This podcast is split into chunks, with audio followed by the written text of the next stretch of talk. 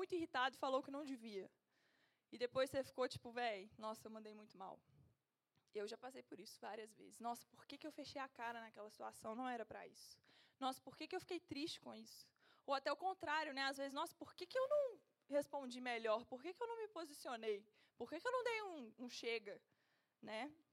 E isso é uma forma, é um exercício da gente ver o, o, estrago mesmo né, que as nossas emoções são capazes de fazer se a gente, se, se a gente deixa elas dominarem. E em Jeremias 17, 9, a gente vê aqui claramente um conselho de Deus para a gente. Vou ler com vocês. Jeremias 9. Jeremias 17, desculpa, amiga. 17, 9 e 10.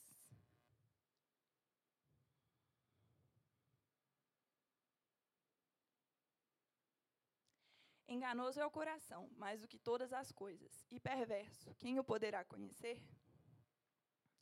Eu, o Senhor, esquadrinho a mente, eu provo o coração, e isso para dar a cada um segundo os seus caminhos e segundo o fruto das suas ações.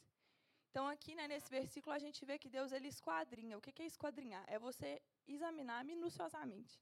Então, Deus ele vê o nosso interior, ele vê o nosso coração, ele olha tudo ali dentro e ele afirma que o nosso coração é enganoso. E como que a gente pode né, se deixar guiar por algo que não é 100% confiável? Como que a gente pode é, pautar a nossa vida, pautar as nossas ações em uma coisa que não é 100%? Né? É como se a gente estivesse mesmo se guiando por um GPS estragado. Não sei se você já, já andou assim de carro, o GPS te mandou para um lugar completamente errado, você ficou assim, meu Deus, como é que eu vim parar aqui?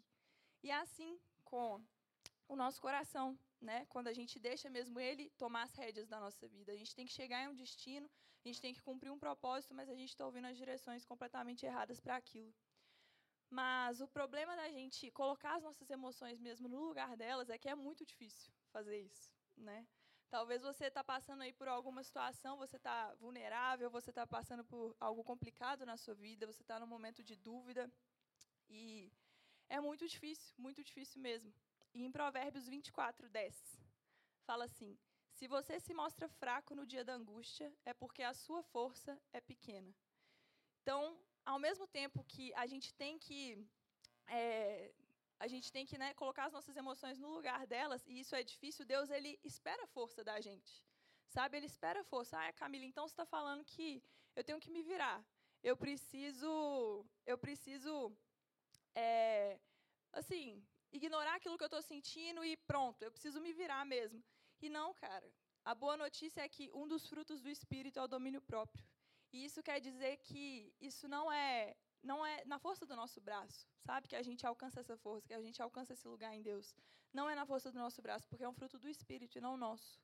Né? A gente não precisa tentar provocar essa força dentro da gente, porque isso simplesmente nasce a partir de um relacionamento com Deus. Né? E eu queria deixar aqui hoje com você alguns conselhos práticos de como a gente pode deixar o Espírito Santo ser a nossa força, né? De como que a gente pode deixar ele trabalhar isso na gente, como que a gente pode mesmo buscar essa força nele. E o primeiro o primeiro conselho que eu queria deixar aqui é sobre a gente se lembrar das verdades de Deus. Alguém aqui tem medo de avião? Levanta a mão. Cordeiro. Alguém que já teve medo de avião? Já teve, superou, muito bom. Eu sou uma pessoa, assim, eu já tive muito medo de avião. Hoje em dia eu só não gosto muito de andar, mas assim, já foi algo, um dilema assim muito grande para mim mesmo. Eu tinha que sempre tomar um Draminzinho. Ainda tomo, mas só porque eu tenho preguiça de ficar acordada mesmo muito tempo. Felipe viajou comigo, eu tomei Dramin, gente. Mas ó, é, eu eu sempre tive muito medo assim. Eu entrava no, no avião e eu começava a pensar em várias coisas ruins, começava a ter vários pensamentos mesmo de morte, ficava com muita ansiedade mesmo no, no, meu coração. E assim, viajar é a coisa que eu mais amo fazer na vida. Então, se tem uma coisa que eu quero fazer na vida é pegar avião. Mas eu tinha muito medo disso, muito medo mesmo. E aí eu comecei a pensar assim, tá, eu preciso superar isso de alguma forma, porque é algo que eu quero fazer muito, eu não quero ter medo disso. E eu comecei a pesquisar algumas coisas sobre avião comecei a, a, pesquisar o que, que era turbulência. Aí eu descobri lá que a turbulência é só densidade do ar, não precisa ter medo, turbulência não derruba avião. Aí eu comecei a, a, ver lá vários estudos e tal de gente falando de probabilidade, que a chance de você morrer andando na rua é muito maior do que dentro do avião. E eu comecei a, a ver essas coisas. E aí, quando eu entrava no avião, eu começava a me lembrar disso, eu começava a lembrar dessas verdades e aquilo me acalmava. E aí a ansiedade diminuía e eu começava mesmo a me lembrar disso e eu pensava assim, não, não vai acontecer nada, não vai acontecer nada e assim era.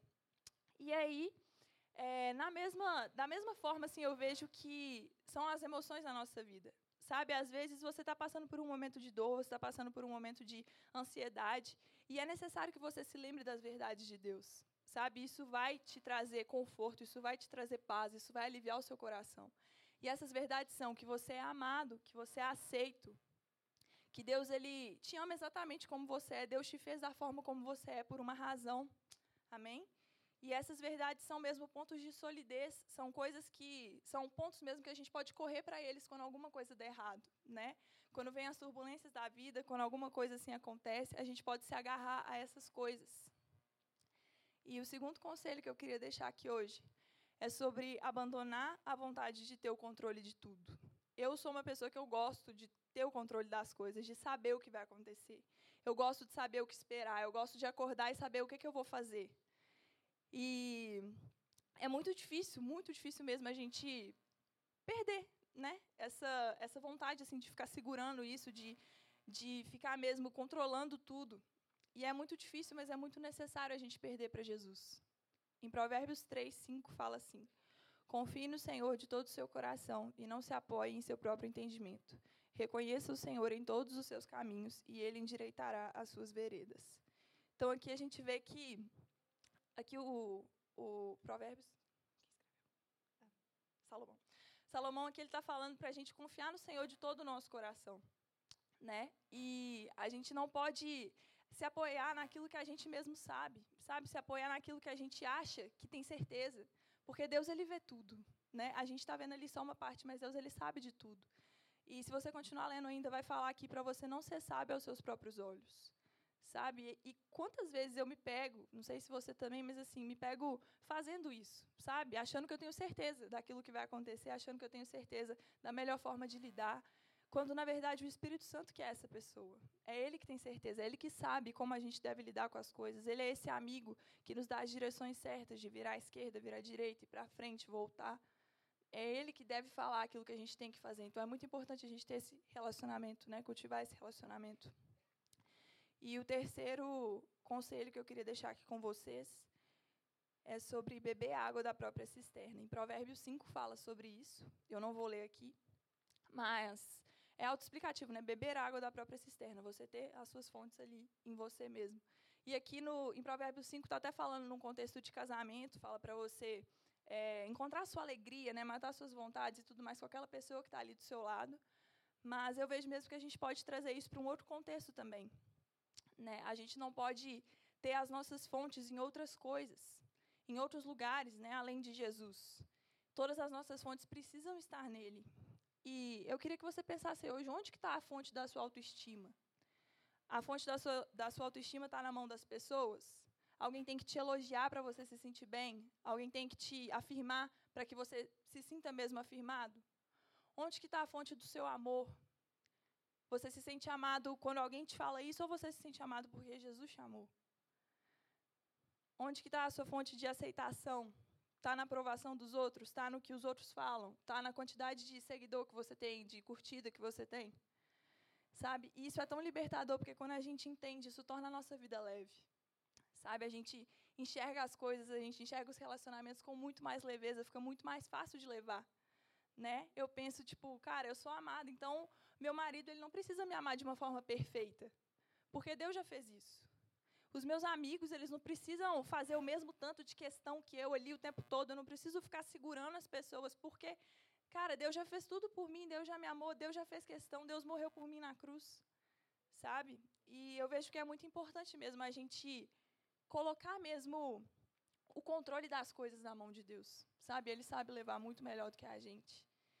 E o quarto conselho que eu queria deixar aqui é mesmo sobre a gente tomar uma decisão, sabe? Já teve, já tiveram né, várias situações assim da minha vida que eu passei e eu estava com assim o coração muito aflito mesmo, com ansiedade e com vários dilemas.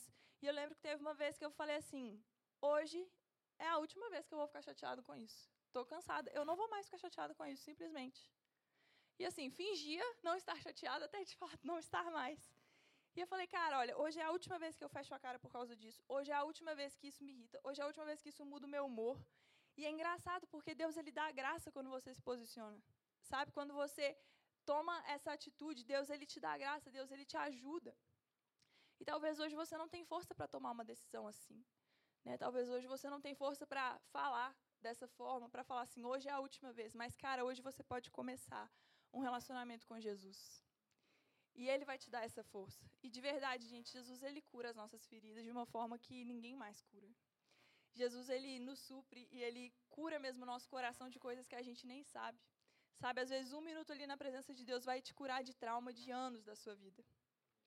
E teve uma época da minha vida também que eu estava com o coração muito aflito assim com várias coisas e eu não queria ficar pesando ninguém com isso, sabe? E eu lembro que eu comecei a encarar a Bíblia como se fosse um remédio. Igual remédio, tipo, todo, todo dia você tem que tomar uma dose tudo mais, tem horário e tal. Eu falei, cara, eu vou encarar Mateus 6,6 como se fosse um remédio. E eu comecei.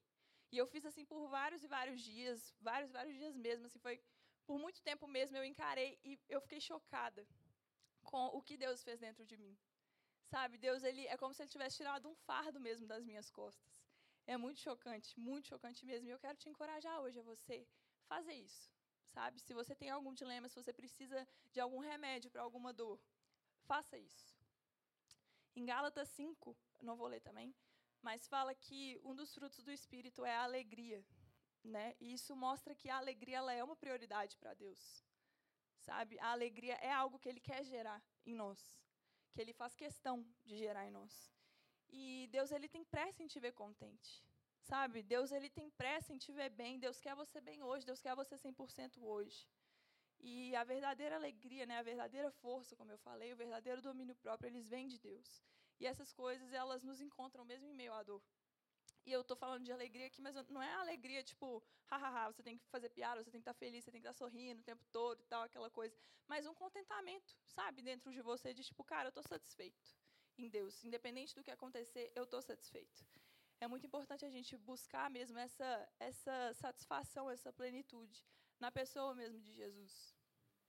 E eu creio que hoje é um convite mesmo para que a gente perca para Jesus, sabe? Hoje é um convite mesmo para que a gente reflita, para que a gente não seja refém daquilo que a gente sente, para que a gente não seja refém daquilo que a gente acha, para que a gente não seja refém do nosso ponto de vista, e como eu falei, né, não é sábio que a gente deixe as nossas emoções tomarem um lugar tão grande na nossa vida. Eu não sei se isso faz sentido para você, se talvez hoje as suas emoções estão te atrapalhando, estão atrapalhando seus relacionamentos, a sua saúde. Eu não sei como tá. Mas eu te convido mesmo a tomar essa decisão hoje, sabe? A decidir mesmo se apoiar em Jesus. Queria chamar o pessoal do louvor. Queria que você fechasse os seus olhos